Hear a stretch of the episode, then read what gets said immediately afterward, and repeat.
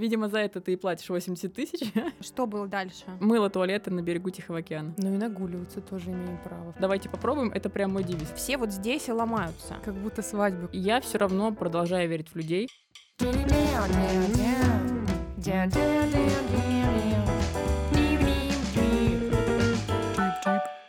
Всем привет! С вами подкаст «У кого не хватает экспертизы», Меня зовут Анжа Ромская. а меня зовут Маша Шаталова. Я работаю рекрутером в рекрутинговом агентстве Айтива. Айтива. А я там работаю офис-менеджером. Цель нашего подкаста — рассказать о разных профессиях, о том, как до них добраться, как поменять свою жизнь, если очень хочется. Или как развиваться, если сильно приспичило. Сегодня вы узнаете о том, как резко сменить свою жизнь, взять кошку под мышку и просто уехать в другой город и начать новую жизнь. Да. У нас в гостях моя подруга, давняя, прошлом моя коллега, даже руководитель какое-то короткое время. Современный кочевник Маша Подлозная. Которая варит кофе, печет пироги и... Продает грибы. И катается по миру. Отличная затравочка. Всем привет. Здравствуй, Маша. Здравствуй, Маша. Привет, девчонки. Привет, Маша. Привет, Аня. Откуда ты к нам приехала? В этом месяце я приехала из Красной Поляны, город Сочи, Краснодарский край, из горной деревни, как я говорю обычно таксистам, которые возят меня здесь. Маша, расскажи, пожалуйста, кем ты у нас работаешь сейчас? В этом месяце у меня две основных работы, и, как я люблю рассказывать э, людям встречным, я продаю грибы, нормально это можно озвучивать, и пеку пироги в кафе в Красной Поляне. Это если вкратце. Расскажи чуть подробнее про грибы, потому что с пирогами как бы все понятно, я думаю, но здесь в чем заключается твоя работа и что ты подразумеваешь под словами «продаю грибы»? Если раскручивать, я работаю на Wildberries менеджером. Это тоже был один э, порыв путешественника. Мне захотелось на удаленку. Хитросплетениями судьбы я оказалась на Wildberries, и мы продаем там в том числе и грибы для того, чтобы хорошо работала память, чтобы речь была связанной, вот как у меня сейчас и проверим, работает они или нет. В общем, такие полезные добавки, все легально, все законно и довольно весело. Здорово. А если поподробнее про именно кофейню и поварство, пироги, какой кофейне? В Поляне есть классный проект. Мы встретились с ним случайно, вообще далекими путями, и поскольку я уже лет э, пять связана с кофе, я встретилась с ребятами, которые открывали его в тот момент, и предложила проконсультировать. Аля, попить кофе, давайте я там быстро расскажу, как кофейню управлять. Сейчас все сделаем. В итоге мы очень подружились, и я поставила им кофейный бар сначала, а потом а, в благодарность себя испекла пирог. Ребята попробовали, в тот момент было очень мало еды в кофейне, и они такие, давайте его продадим. Я такая, в смысле? В смысле, мы не считали его, ничего, не этот, не туда-сюда. Ничего страшного, продадим. И вот так э, каждое утро я стала приходить, меня перла пирогами, я стала печь, и их полюбила вся поляна. Теперь мне пишут периодически незнакомые люди с вопросом, какой будет пирог завтра. Подождите, я еще не вернулась. Ты писала, что они еще занимают очередь. Ты еще его еще не вынесли в зал, то есть его еще, он еще не готов, а они уже сидят его ждут. Да, это прикольный момент. У нас есть, мы, он спонтанно получился, и мы ввели его в традицию. У нас такие створки из кухни в зал, как в салуне старом Мгм. вестерне, и эти створки растворяются, и оттуда выхожу я с пирогом, с котом, выбегающим еще из соседнего помещения, с детьми, которые тоже там вокруг пирога вьются, и это все такое уже экшен, на который тоже выстраивается посмотреть, пофоткать. Вот так на самом деле и рождаются традиции. Очень здорово. звучит. Классно. Ты сказала, что ты пять лет уже с кофе. Расскажи, пожалуйста, почему именно кофе? Как произошло это знакомство? Вообще, я с детства хотела быть поваром, чего меня отговаривали бабушки, родители, потому что толком я даже не понимала, почему, просто говорили, что не надо, ты устанешь, вообще не стоит, и вообще фу-фу-фу. Как всем говорят, не быть актерами, мне говорили не быть поваром. Я тогда не знала, кем быть, э, вообще не понимаю, но хочу траву нести бабушке с песком. Вот так, и чтобы она ела все это вместе с луком. Так проявилась любовь ко вкусам, потом меня все равно занесло в гуманитарный институт, где я изучала экономику, понимаете, да? Параллельно продолжала интересоваться готовкой, а кофе тогда примерно в 2012 году начинал активно развиваться, но мне было очень страшно заходить в кофейни, потому что все такие были пафосные, крутые, ну, почти как бар, только безалкогольное заведение.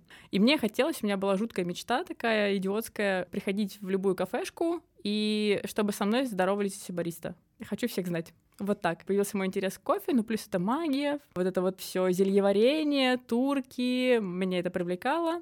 Но жизнь э, с родителями уводила от этого, и я пошла учиться э, на менеджера, отучилась, случайно попала в кулинарную студию, где вместо того, чтобы быть администратором, я больше интересовалась э, у мальчика-поваров, как что готовится. И проработав там три года, дорастая там с одной позиции на другую, с администратора до пиар-менеджера, уходя все больше, по идее, от кофе, я в один момент психанула, уже не могла быть на этой работе, и говорю родителям, ну, знаете, я вот не знаю, куда дальше идти, здесь уже не хочу, пойду учиться на бариста. Мне такие, ага, то есть ты проработала пиар-менеджером, тебе 25, и ты идешь учиться на бариста. Я говорю, да. Вот так началась моя история с кофе, с компанией Doubleby.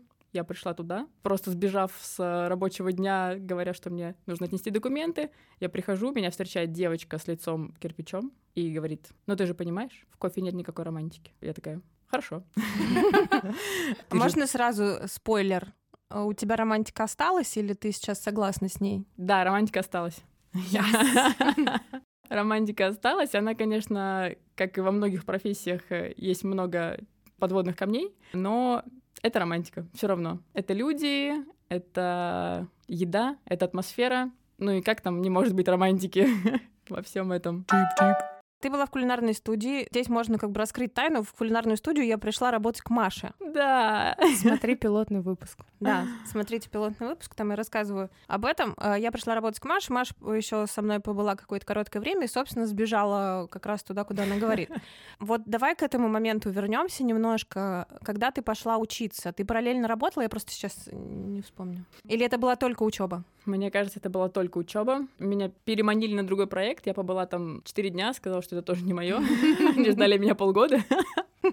Да, это был такой э, немножко опасненький момент. У меня не было работы, только накопления, которые были. Но у нас начиналось сразу интегрироваться обучение и работа. Начиналась подработка, поэтому какие-то там небольшие процентики капали. Как была устроена учеба? Насколько я помню, ты ее не оплачивала. Угу ты была в, в некотором как бы неоплатном долгу перед компанией, и ты должна была потом работать какое-то время на них. Да, да. Заключался контракт обучения, которое прописывалось, что стоит 80 тысяч на секундочку. Это 17 год, обучение кофе стоит 80 тысяч. Либо ты работаешь год на это кафе, но обучение классное, то есть оно длилось 6 недель вместе со стажировками.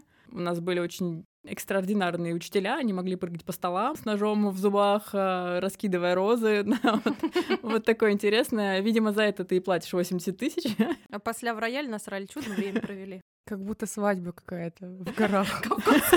Ну да, очень такая розы, нож. Тип-тип. После учебы там что было дальше? Я осталась работать. После обучения вас распределяют в разные кафе этой сети. Я кайфовала. Немножко сложно было в новой э, стезе с новыми людьми. Ну, как бы окей. Мне нравилось, я добилась того, что так хотела. И я прихожу к своей новой владелице. Ведь я же еще в рабстве, мы помним об этом год. У меня начинается год. И я прихожу такая вся выгоревшая и говорю, я знаю, что здесь работа тяжелая. Многие ребята, кто с нами учился, хотели открывать кафе. Они прямо на первом занятии это говорили, мы хотим обучиться, поработать и потом открыть свое. Я была настолько уставшая, что я сказала, я вся ваша, я хороший сотрудник, я не хочу ничего открывать, я там никуда не стремлюсь, никуда не уйду, вот, забирайте меня целиком. Я вся ваша, на многие годы я ничего не планирую. Прошло 9 месяцев, я работала, вся такая поглощенная кофе, понимая, что мне еще учиться и учиться вообще-то. Мне звонит бывший начальник и говорит, давай откроем кафе. Я говорю такая, нет. В смысле, я же кофе, это целый мир, я же только говорю кофе, там столько всего, я никогда ничего не открывала. Он говорит, ну давай попробуем. я такая подумала,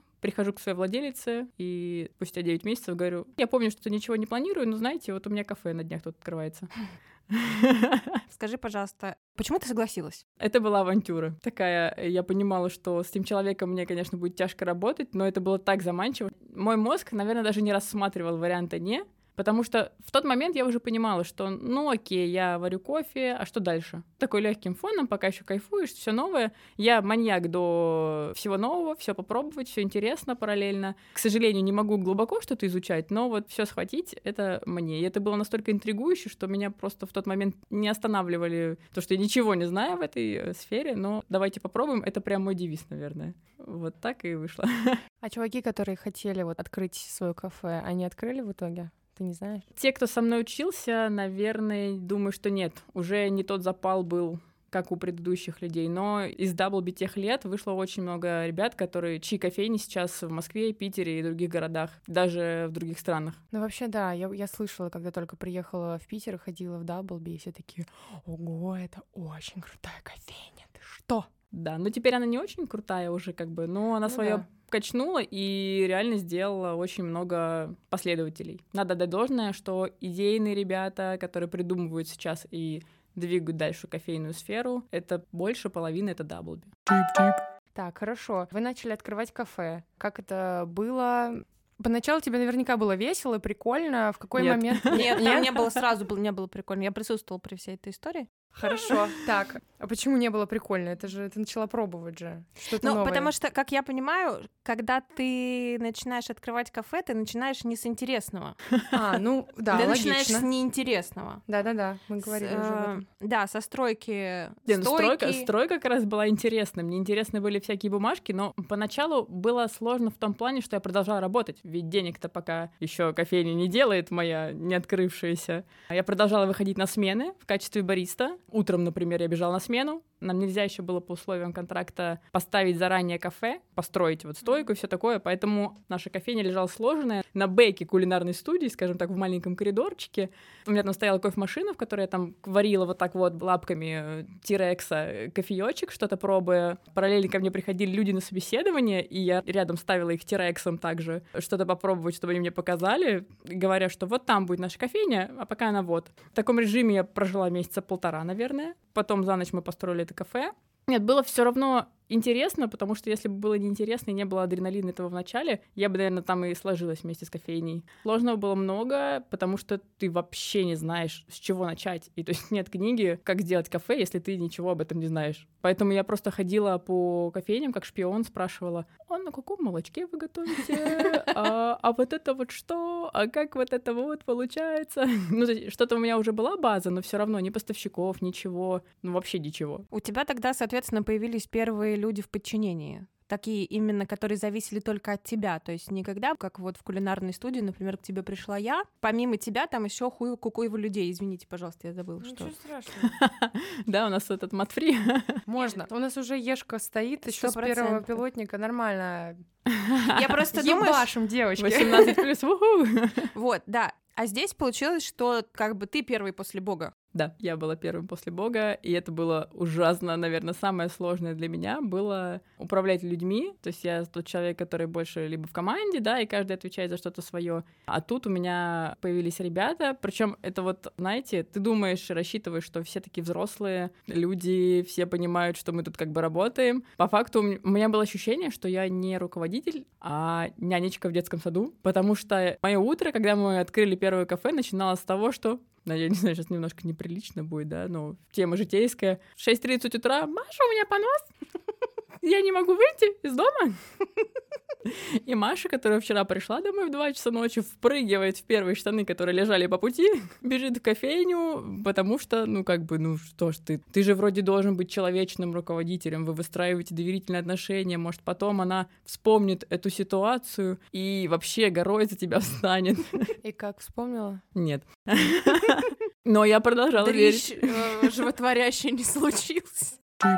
Руководить людьми было непросто. А какой ты секрет все-таки для себя, может быть, выявила? Получилось же дальше быть вот этим руководителем, который как человечный и может по столу кулаком ударить и при этом приголубить. Нашла этот секрет? Не скажу, что я прям идеальна, я скорее немножко ушла от этого, но я так скажу и по опыту, да, и потому что я с некоторыми своими ребятами до сих пор общаюсь, и вроде бы меня даже любят, что не было целью, но так вышло. Просто я человек мягкий. Для себя я выявила, что, наверное, надо быть пожестче все равно, и что я не смогла, и, возможно, поэтому этот путь не продолжился у меня. Но я все равно продолжаю верить в людей до последнего. Ну, и я поняла, что, возможно, это просто не мой путь, и мне надо выбирать другую схему. М- Мне кажется, тут важно сказать, что одной кофейни дело не закончилось. Продолжаем. Да. Сколько их было в итоге? Вот за пару месяцев до моего ухода мы открывали седьмую. Йоу. Да, Да, при этом одна. Сколько было в других городах? Тогда была одна кофейня в Сибири и одна еще ну, в Подмосковье. От какого именно этапа ты кайфовала? Я не знаю, набор персонала, выбирать название, еще что-то. Название напитков. У нас с Аней была классная коллега, девочка-дизайнер. И, наверное, самое классное было создавать напитки. Нет, конечно, самое кайфовое, когда мое сердечко просто разрывалось фейерверками, это было, когда вот вышло новое меню, и гости такие, ой, что это, пробуют, и говорят, ммм, это вкусно, все, Забыты все бессонные ночи, забыта вообще усталость, бумажки. Просто человеку понравилось. И хочется петь, и хочется рассказывать, что вот у нас еще это, и это, и это. Но для него этот миг прошел, а у меня еще все еще там взрываются искорки. ну и придумывать названия, да, тоже интересные такие творческие истории. Я помню до сих пор у меня где-то в телефоне лежат фотографии двух стаканчиков, типа разыскивается. Один с усами. Это был проект к 23 февраля, и мы делали фисташковый для него и клубничный для нее. И это же был День Святого Валентина, поэтому их звали Валентин фисташковый и Валентина клубничная. Йо. Да. И я сейчас такая смотрю, думаю, господи, что я употребляла в тот момент, придумывая все это. Но тогда меня прям перло. Я вспомнила, что кофейня открылась не с первого раза.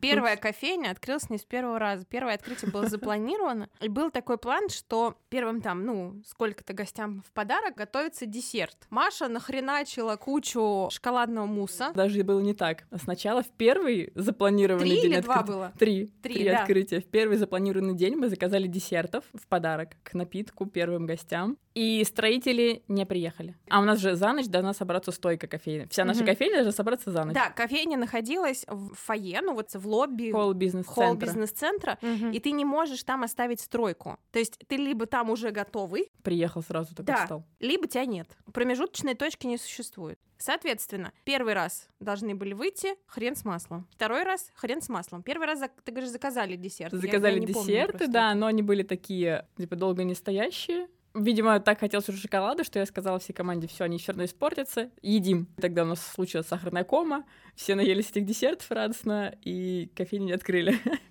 На следующий день опять как бы строители должны быть, я говорю, все, не заказываем, деньги не тратим, я сама сделаю. У меня же эндорфин, адреналин, как бы открыть, это просто, ну, фигачит там вообще в неимоверных количествах. И я такая, я сделаю сама. Нет, чтобы отдохнуть. Нет, зачем? Все равно стройка, я буду не спать ночью, я сделаю десертов. Мы сделали десерты, и строители опять, в общем, что-то не случилось. Я точно помню, что это был шоколадный мусс, потому что я его обожаю, мы его обожрались просто в какой-то из разов. Ну, ты понимаешь, у тебя его столько, ты рассчитывала накормить, но это Человек не 5 па- 60, порций, да, да. это 60, это 100 порций, каких-то, ну, маленькие такие, очень вкусно. Да, да, на третий раз мы открылись. Это было очень смешно, причем уехал мой партнер, потому что жена его тоже сказала, если ты сейчас не уедешь со мной э, в другую страну отдыхать, я тебя как бы все не жду домой. И я ему сказала, конечно, едь, я тут все равно не сплю. И как бы я одна, строители, которые уже тоже, видимо, ночью не очень хорошо строят, знаешь, в плане, нам нужно выпилить какое-то отверстие в карте. Я девочка-девочка, я вижу вот карту стола, отверстие вот здесь, и вижу, как он заносит пилу с другой стороны, и такая, стойте, стойте, мне кажется, я, конечно, могу ошибаться, что эта дырка должна быть в другой стороне. Он так на меня смотрит, важно такой. Не дырка, девушка, а техническое отверстие. Я на всю жизнь запомнила эту фразу, и теперь гордо ее использую на любой стройке. А вот это техническое отверстие. Куда пилить? Да что там на, на настройке? Можно просто в жизни. Не дырка, а те- техническое отверстие. На, закройте, пожалуйста, свое техническое отверстие, дабы не распыляться. Да-да-да.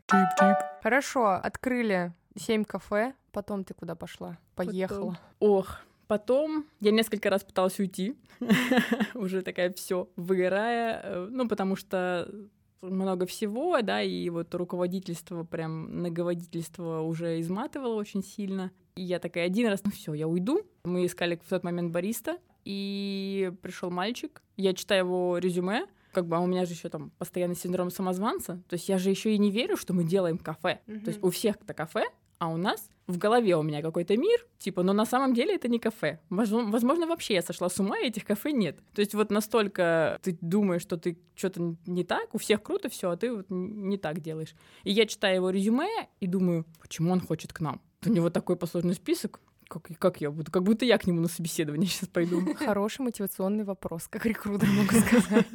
Не помню, почему он хотел к нам. Видимо, очень надо было. Не знаю. И мы начали с ним работать, он очень быстро влился в поток, и он был первым человеком из вот всех моей банды, кто не задавал вопросов, просто работал, взял на себя часть задач, я такая, что так можно было? И продолжила работать. Но все равно, как бы оно подтачивает, тебя подтачивает, не твое место, да, и, или то, что ты на износ так работаешь. У меня не было отпуска даже по факту. У меня было там 4 дня, и я уехала к друзьям в Красную Поляну, в горы, причем случайно, даже не к друзьям, к знакомым. И вернувшись, начала шутить, то мы, кстати, с кафе тоже шутили, что давай кофейню откроем, в итоге открыли. Начала шутить, что я сейчас, знаете, если вы будете меня обижать или плохо работать, я от вас уеду в Красную Поляну. Спустя три месяца я уехала в Красную Поляну. Был карантин, и как раз этот парень, мой помощник, думал, что будет уезжать из России. И я поняла, что я уже одна не хочу это все вывозить. И такая, ну ты сейчас уйдешь, я все поставлю, доработаю тоже уйду. В итоге закрыли границу, и он не смог уехать, а я такая, ну все равно кто-то должен уйти. И, в общем, э, собралась, сама еще не понимая, что я делаю и куда еду, поехала в Красную Поляну жить. Без плана вообще наперед на ближайшие полгода. Я помню это ощущение. Мне как-то... Я не люблю сильно планировать, ну, какая-то точка должна быть через определенный mm-hmm. промежуток. И я помню впервые в жизни, наверное, это состояние, когда вообще ничего. Прям in the middle of nowhere. Едешь и будь что будет. Два года почти. Я там. И ни о чем не жалею. В Поляне у тебя продолжилась, как я понимаю, кофейная история все таки То есть, несмотря на то, что выиграть выиграл, но конкретно резко сферу ты не меняла. Там получилось забавно, потому что все таки это курорт, и там идти куда-то менеджером просто некуда даже, да и не хотелось. И не хотелось руководить, хотелось просто ручками что-нибудь делать. Можно поделать из манго, но тоже не предлагают за это денег.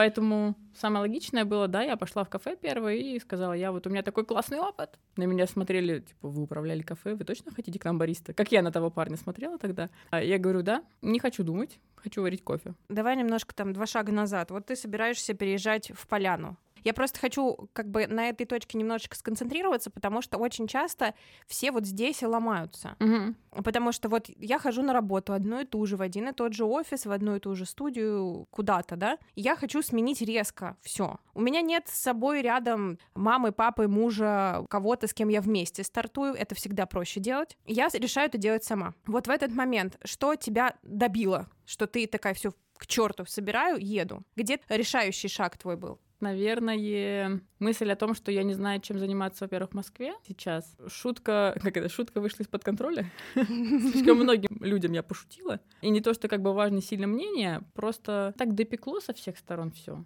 И, наверное, ты уже в какой-то момент эйфории, ты обрубаешь какой-нибудь конец. У меня этот конец был, что я сказала хозяйке, что я вот, съезжаю в конце месяца, и мы начали искать человека мне на место в квартиру. И, наверное, вот это была точкой. Угу. Несмотря на то, что у меня родители недалеко жили в Подмосковье, да, и можно было бы, если что, к ним. А, и знаете, наверное, еще вот карантин очень сильно подтолкнул, потому что очень резко захотелось жить сейчас, а не думать. Мы всегда планировали, что может попутешествовать где-то, пожить в другом месте, там, знаешь, попутешествовать по Америке, в Вене, вот это все. И я лежу как-то ночью, и я понимаю, что если не сейчас, то этот момент может вообще не наступить. Может, это вот так все сделано, чтобы мы зашевелились. И эта мысль отбросила очень много страхов, потому что, ну, вернуться можно. Все равно ты можешь придумать, как, поджав хвост, сказать, ну, не вышло. Ну, ничего. Тут все равно есть родители, они поймут, примут. Ну, а если нет, ну, господи, коробку я под кустом всегда найду. Не, мне кажется, здесь очень важно еще не обязательно поджав хвост. Вот, по-моему, съездить и вернуться это лучше, чем не поехать. Как-то все равно, знаешь, когда уже решаешься, представляешь, что. Не, понятное дело. Это то же самое, знаешь, как когда ты выходишь замуж, ты не планируешь разводиться. Ты пока планируешь быть вместе таких шагах ты все равно с возрастом ты начинаешь предполагать не только позитивный план, да, но ну да, конечно, грустный, да, то есть что самое худшее может произойти вообще как бы все плохо, и тебе придется занимать деньги, да, ну ты вернешься, ну не очень радужный такой вариант. Ну да. Да, позитивный погулять и съездить, ну и ты все равно вернешься, тебе скажут, ну что, нагулялась. Ну да, согласна тут. Мне кажется, это просто старое вот это вот воспитание идет, потому что раньше вернуться это было, что значит у тебя там что-то не то, что-то не так. Это не у тебя что-то не то, это ты не такой, это ты неудачник, если ты не смог там, вот кто все пока в Москву покорять да, едут. Да, да, Дело не в том, что это как-то оценивает твои поступки, это дает оценку тебе. Да. Ты вдруг становишься каким-то плохим, каким-то не тем. Вот это вот, наверное, самое важное. Да, и люди забывают, что ты имеешь право на ошибку, имеешь право пытаться и пробовать. Нет, это все уходит на задний план, и реально, ну что, не получилось, да? Ну и нагуливаться тоже имеем право, в конце концов. Ну вот не все так считают. Ты переезжала с кошкой, С кошкой, да. да, уже все, ты собралась ехать, ты собираешь вещи. Вот твои страхи в этот момент и какие из них сбылись? Единственный страх был за кошку. Реально, я так за нее волновалась, что я вообще забыла, что я переезжаю в другое место, никого не зная почти и без работы. И я так переживала, что она убежит, потому что она не очень любимая была на тот момент, и мы несколько месяцев привыкали просто к шлейке и рюкзаку, то я очень боялась сама транспортировку. Я никогда вообще, в принципе, с животным не путешествовала. То есть кто-то там на дачу с котом хотя бы ездил, у меня такого опыта не было. И не было там молодого человека, да, вообще никого. И то есть я прямо сейчас вот сама это буду делать. Сама. Прямо сейчас сама вынесу сама. И так боялась за нее, что отошли страхи, все остальные на другой путь. И что сбылось? Может быть, я сегодня, кстати, размышляла об этом, жизнь любит реально фартовых, потому что иногда, когда я рассказываю истории, которые у меня приключаются, я сама не верю себе, что правда так было. Я случайно познакомилась с мальчиком еще в Москве, который жил в Сочи, и я пишу, ты можешь меня встретить? Я вообще ничего не знаю. Я не знаю, куда прилетать, как с кошкой ночью. Я прилетала ночью, добраться. И есть, ну, самое ужасное, что могло быть, это после 8 часов полета, это еще и непонятно, как добираться до деревни, до нашей, в ночи. И меня встретил парень там с кошкой. Единственное, что прошло не так гладко, это нам нужно было на паспортном контроле вытаскивать кошку мою нелюдимую, и она просто фейерверком разбрасывала шерсть. И мы поругались все равно с, в самолете со стюардами, потому что кошка с бункером, и несмотря на то, что я присылала там фотографии заранее, все согласовано, все равно им хотелось очень фотографировать для отчетности эту кошку в темноте, почему-то обязательно в зоне турбулентности, без света, с подсветкой. Вот, рейс задержали, но все равно все прошло очень гладко. А ты уже ехала, тебе уже было понятно, где ты будешь жить? Да, мне было понятно, где я буду жить, и я себе сделала маленький мостик. Я заранее договорилась с одним в кафе, что я выйду к ним на стажировку. Мгм. Все, это было все, что я вот моя максимальная подготовка. У меня не было особо накоплений на ближайшую, даже, наверное, на месяц у меня не было. Не слушайте меня, молодые, юные, неокрепшие мы, всегда планируйте свою финансовую подушку. Вот. Нет, слушай, здесь не про то, что давайте сделаем, как хорошие ребятки делают, а про то, что, ну, иногда твоя жизнь тебя заколебала уже до такой степени, что надо валить сейчас, пока Да. ты можешь, пока ты не ввязался в новые обязательства ни в какие. И если у тебя в кармане в этот момент что-то есть, Да. давай так, ты все равно понимала, что если у тебя будет вот совсем жопа, ты можешь написать нескольким знакомым, прыгнуть в самолет вместе с кошкой и вернуться домой. Да, все равно были какие-то такие планчики Б, Ну, но они скорее на подсознательном даже уровне. Не, это то, что э, только про подсознание. Я сейчас Мгм. не говорю, что ты это прорабатывала, просто хотя бы как-то вот, ну где-то там, знаешь, ну да, уголке глаза. да, ну типа, ну если придется, ну что-то, что-то придумаем. Ты живешь там же, куда ты приехала, когда только Да. переехала. Да, в той же квартире. Вы снимаете. Мы снимаем квартиру в центре Красной Поляны, и средний состав жителей квартиры 4 человека. Когда я приезжала, в ночь моего приезда нас там жило пятеро, и я жила на полу. У меня был угол на полу, даже, даже без матраса.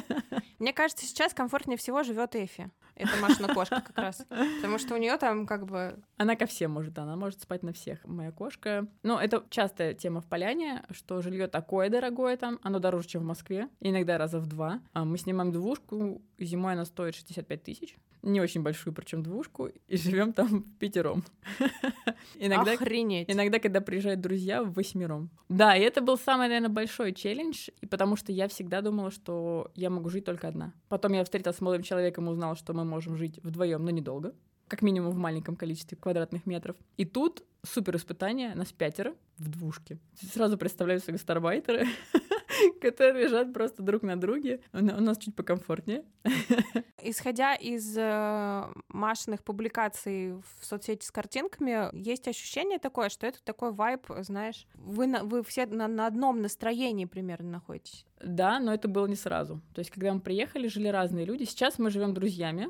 Я вероломно перевезла часть своих друзей, и мы вместе вероломно выдавили часть неугодную. Ну, то есть вайб создавался по пути. То есть сначала все пытались притереться, те, кто не протирался, уходили. Мгм. Приходили новые, протирались, не протирались. И так за вот эти почти два года сменилось у нас, наверное, жильцов пять точно. остался костяк я и моя подруга, и приехали наши друзья. И теперь мы реально живем только друзьями. Плюс мы довольно схожи по волнам, и нам комфортно вместе. И это то, что сначала казалось адом, почти без личного пространства, обернулось в очень классный урок. Во-первых, взаимодействие. Во-вторых, урок, какая бывает семья. То есть действительно можно жить даже в таком пространстве, если вы с людьми хорошо друг друга понимаете, если вы работаете над коммуникацией. Конечно, были всякие затыки, да, каждый со своим характером, но когда вы проработали какие-то такие моменты, это была такая поддержка, мне кажется, у меня в семье таких отношений не было, знаете, когда идеальную семью представляют, только не идеальную, вот как надо, а вот хорошую, где приходят, у тебя спрашивают искренне, как дела, действительно интересуются твоей жизнью, да, вот это все. Я не скажу, что у меня плохо было в семье, да, у меня тоже хорошие родители, но вот это именно искренний интерес, общие интересы и все вот это вот, и это потрясающее ощущение семьи. На самом деле идея Choosing Family, она очень клевая, и она очень часто в последнее время всплывает в огромном количестве сериалов, фильмов и так далее. Это классная штука. А что это транслейт? Choose выбирать, family семья, выбирать Молодец, семью. выбранная. Говорят, родители не выбирают, но вы можете выбирать своих друзей. Ну, А, То есть это да. выбранная семья, А, да, ну, когда типа- ты создал себе настолько близкий круг, Как Friends и все остальные. Да, вот да, да, да, вот да, да, да, да, да. Классик. Да, понимаю. Мы тоже с друзьями жили в карантин в однушке в пятером. Как вам, кстати, было в однушке в пятером? Это был ваш выбор или просто ну, по факту, обстоятельства по, по факту, да. Опять же, все со своими характерами. Но В это- однушке. В однушке, да. Но у нас был балкон, была ванна. Это было очень смешно. Каждый раз вспоминаю, когда говорю, что мы жили в пятером. Когда в общей комнате кто-то спал, я поднимаюсь, потому что у меня должен быть рабочий созвон. Смотрю на балкон, балкон занят, там слушают лекцию. Я выхожу в коридор и думаю, на кухне был рабочий стол хозяйки нашей квартиры. Такая, блин, черт. Смотрю, ванна занята. Я такая, да ё-моё. И я села вокруг обуви на, в коридоре, такая, здравствуйте. Там дверь как раз была однотонная, и я такая, да, хорошо, и у меня чей-то кроссовок под жопой.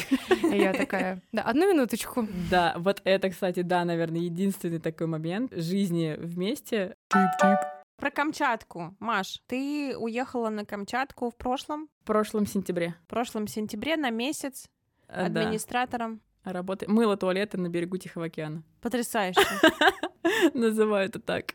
Официально звучало как э, администратор глэмпинга на побережье Тихого океана на Камчатке. Как ты туда попала, как так получилось? В один прекрасный момент мне открылось чудо волонтерства. С Розы Хутор, наших курортов, я узнала, что можно волонтерить за какие-то плюшки, а не просто за желание спасти весь мир. Не за ветку, короче. Да, не за ветку. И стала серфить по разным каналам. Так нашелся большой портал Good Surfing, где очень много разных приложений о поездках в прикольные места, типа Алтая, Камчатки было там очень много, кстати. Ну и много-много других интересных мест, куда довольно дорого у нас ездить даже несмотря на то, что это в России. И было объявление о наборе администраторов. И, собственно, так вот, если углубляться, мы с другом искали вместе, я спрашивала все время про него, он спрашивал про меня. Моя вакансия, куда я пыталась подаваться, сначала отвалилась. Там были организация романтических вечеров на побережье. Да, уля-ля, подумала я, и пролетела. А вот у Как друга... фанера над тем же Парижем. Да, и слава богу. Там было бесплатно, а тут моему другу предлагают за деньги поваром, он в даты не попадает, но спрашивает вдруг про меня, нужен ли еще администратор, и в один прекрасный момент мне звонят, говорят, еще актуально, я уже смирившись, что я пролетела, говорю, конечно, да. И вот здесь, кстати, очень важный момент во всех историях с переездами, с чем-то новым, сильно долго, наверное, не думать. То есть, если у тебя появилось желание, ты сначала его смакуешь чуть-чуть,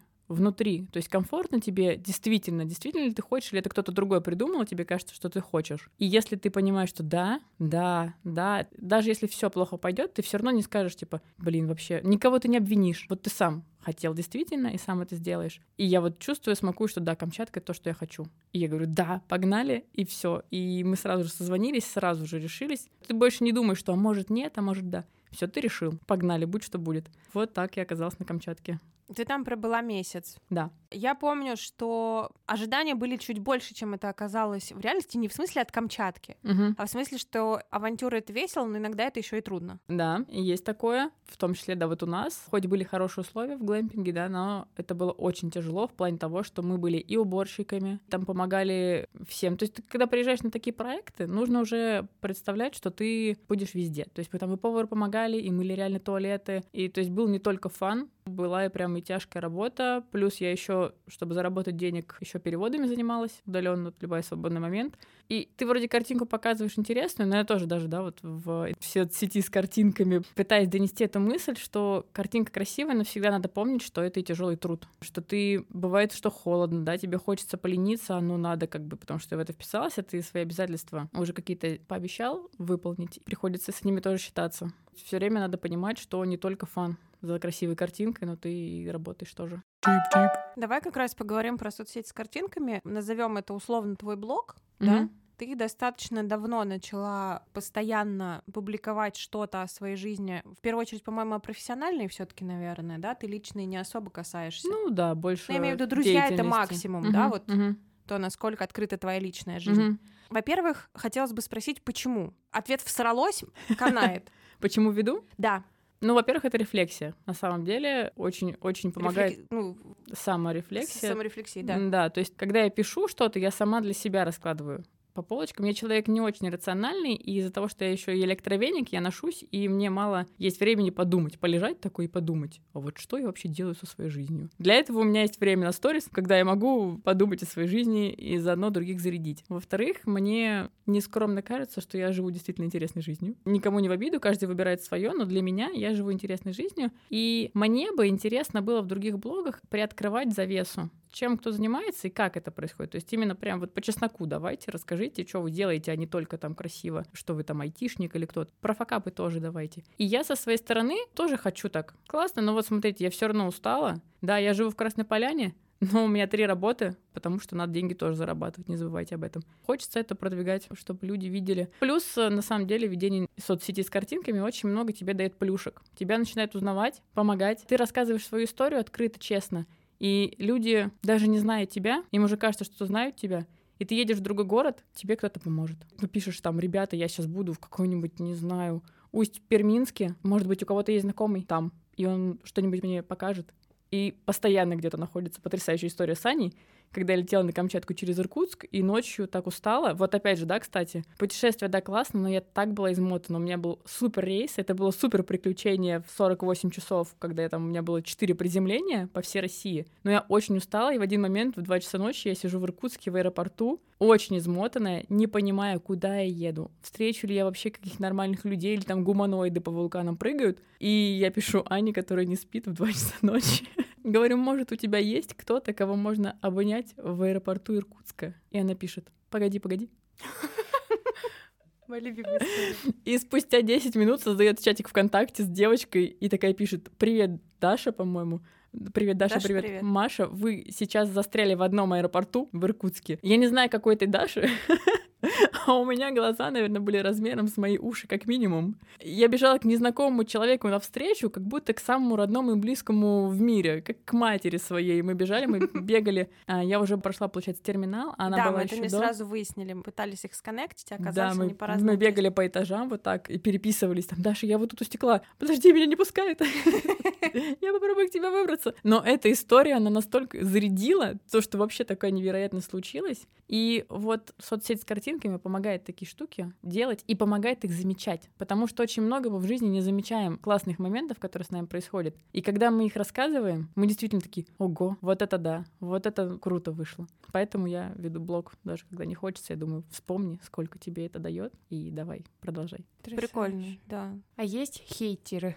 Хейтеров нет, и мне кажется, что это еще моя проработка дальнейшая, потому что мне кажется, плохо, что нет хейтеров, значит, ты еще пытаешься быть для всех хорошим. Я думаю, что все-таки у тебя не коммерческий блог. Начнем с этого. Ты да, ничего возможно. не продаешь. Соответственно, ты его а не, жаль. не промоутишь, имеется в виду, ну, как бы на сильно широкую аудиторию тебе удается свой информационный свой кружочек как-то немножко держать. Да, в один момент я попыталась поизучать какой-то коммерческий аспект, да, и как-то выйти, и что-то меня так это сузило. Мне вообще не хотелось ничего публиковать. То есть мы расписали темы, которые я могу там куда выходить, и меня так перемкнуло, что мне вообще перестало хотеться все постить. Наверное, это не мой путь. Угу. Что-то как-то тут прям перекрывается все. Маш, какие планы впереди? Кто знает. Мы про Африку можем поговорить или нет? Давай поговорим про Африку. Люблю говорить про Африку. Смотри, у тебя на теоретически когда возможно? В ноябре. План Да. есть поехать в Африку на какое-то количество времени. Кейптаун, по-моему. Да, ЮАР. Второй год я пытаюсь попасть в Африку. В прошлом году хотела с волонтерством также, но оказывается, за волонтерство за границей нужно платить. То есть ты строишь дома бедным детям и учишь их языку, но при этом еще платишь за это. И я как-то на время забыла про ЮАР, про Кейптаун. И в этом году случайно же абсолютно в разговоре со знакомым он говорит, о, у меня там друг открыл кафе. И тут ты тоже закидываешь. Кстати, важно в таких моментах еще закидывать свой интерес. Соцсеть с картинками тоже об этом помогает. Ты должен всегда говорить, что тебя интересует. Ого, я бы очень хотела побывать в Африке. Может, кто-нибудь тут знает, как туда попасть? Да, кстати, это работает. Мне кажется, это классное замечание, что если есть мысль что-то делать, об Надо этом это надо говорить. Да. не бояться, что просто я мечтаю делать вот это, я мечтаю делать вот это. Это примерно как ко мне прилетают фотографии дверей от людей, с которыми я не общалась 200 лет, или которых я вообще не знаю. Вот это для меня самое странное. Шикарно. И думаешь, господи, откуда ты меня знаешь? Как ты, блядь, нашел это вообще? И, и непонятно, дверь или тебя. Да, и главное, ты мне ее приперта откуда-то еще. Не, я каждый раз в диком восторге, но просто если ко мне приходит незнакомый человек, я параллельно с восторгом еще и в ахуе. Да, классное ощущение. Кем хотела быть в детстве, Маш?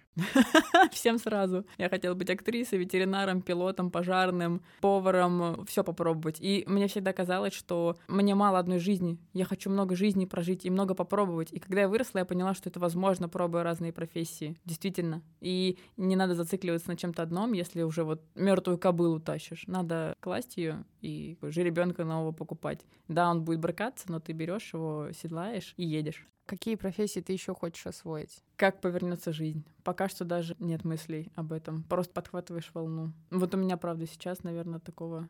Больше вот по странам, по локациям сейчас есть. Хочется что-то новенькое. Хорошо, а страны локации? Африка. Пока что больше всего приманивает Африка. А почему? И там пингвины. Очень хочу обнимать пингвинов. Вот и новая профессия, смотри. Обниматель пингвинов. Машуля, спасибо тебе большое, что пришла к нам, рассказала Спасибо нам. большое, Маш. Уважаемые слушатели, подписывайтесь на наш телеграм-канал, слушайте нас на всех э, площадках. И мы сейчас пойдем есть пироги. Да, От ну, у нас есть такой супер бонус. В углу студии лежит пирог, который нас ждет. О, е. Да. С вами был подкаст «У кого не хватает экспертизы», и я Аня Жеромская. А я Маша Шаталова, я работаю рекрутером. Молодец. Работаю. Иди работай. Пока. Пока. Пока-пока. Да, и с нами была Маша.